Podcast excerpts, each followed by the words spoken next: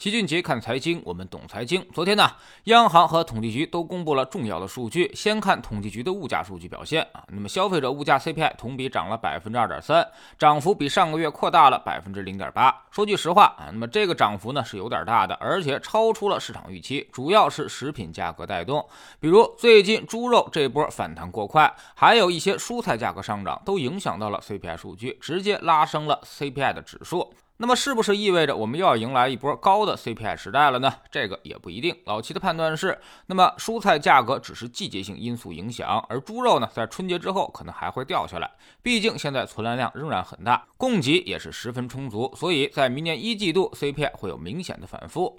昨天公布的 PPI 数据更具有标志性意义。同比上涨了百分之十二点九，涨幅呢比上个月回落了零点六个百分点，而且环比涨幅与上月持平，说明生产者价格指数上涨阶段已经基本结束。分类项来看，生产资料价格上涨由百分之三点三转为下降了百分之零点一，最为典型的就是煤炭，煤炭开采从之前的上涨百分之二十转为下降百分之四点九，煤炭加工呢也从上涨百分之十二点八转为下降百分之八点四，这是我们主动保供。稳价的结果，其实呢，我们已经看到动力煤的价格已经从最高点一九八二点跌到了六百六十二点，那么这个跌幅呢，超过了三分之二。另外，各种工业金属价格都在有序的下跌当中。我们可以得到一个判断：强周期已经基本结束。而且老齐反复提醒大家一点的就是，市场中的煤炭跌幅可能还远不及基础能源价格的跌幅，所以大家要格外留神。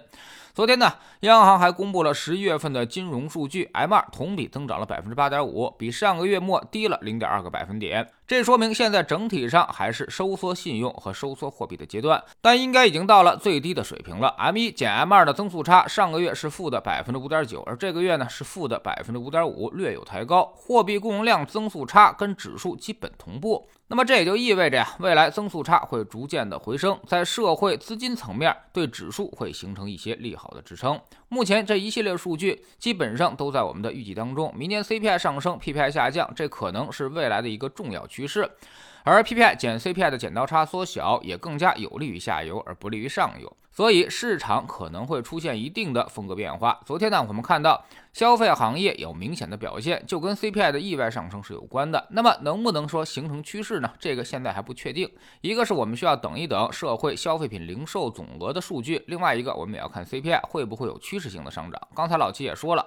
判断是不会的，猪肉价格还会反复，CPI 也一定会有反复，那么也就意味着市场变化会有反复。而 M1 减 M2 的货币供应量增速差已经触底，说明宽信用已经逐渐到来。从历年的行情来看，紧信用行情通常都不会太好，而宽信用呢，行情通常都不会太差。所以老齐认为，明年市场至少是有明显的贝塔机会的，也就是说，在指数上会有明显的上涨，但是结果可能会发生巨大的变化。从今年的上游高景气到明年的中下游寻找价值，那么机构的思路也会发生明显的变化。另外呢，昨天还有一个重要的信号出现，就是人民银行上调了外汇准备金率。这个是什么意思呢？就是说啊，央行现在不太希望人民币升值太快，特别是这段时间美元升值暂缓的情况下，希望人民币呢也等一等。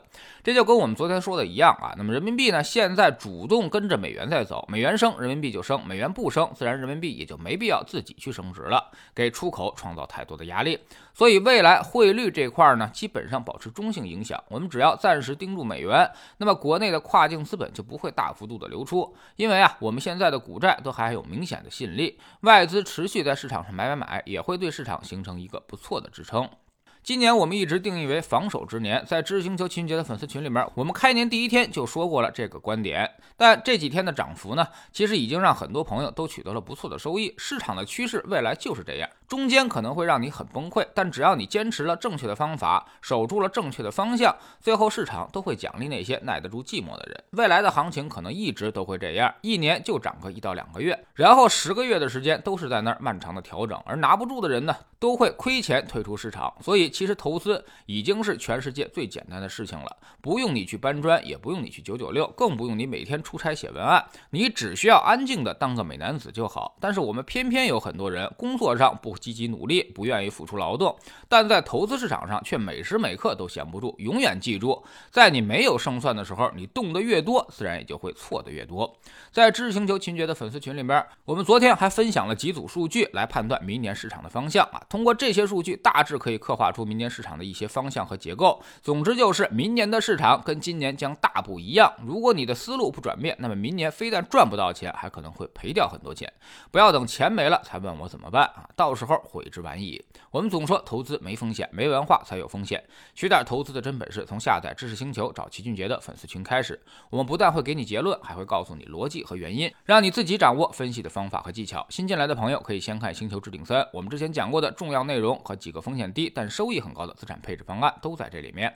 在知识星球老七的读书圈里，我们正在讲《投资者的未来》这本书。昨天呢，我们说到了技术进步到底实惠了谁？不断创新的行业真的会出现很多牛股吗？其实并非如此。能够长期上涨并且翻很多倍的那些公司，恰恰出现在了一些衰退行业当中。这又该如何理解呢？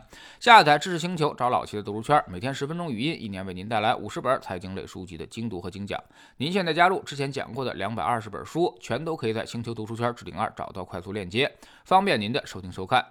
喜马拉雅的小伙伴可以在 APP 顶部搜索栏直接搜索齐俊杰的投资书友会，老齐每天讲的市场策略和组合配置以及讲过的书都在这里面。读万卷书，行万里路，让自己获得提升的同时，也可以产生源源不断的投资收益。欢迎过来体验一下，给自己一个改变人生的机会。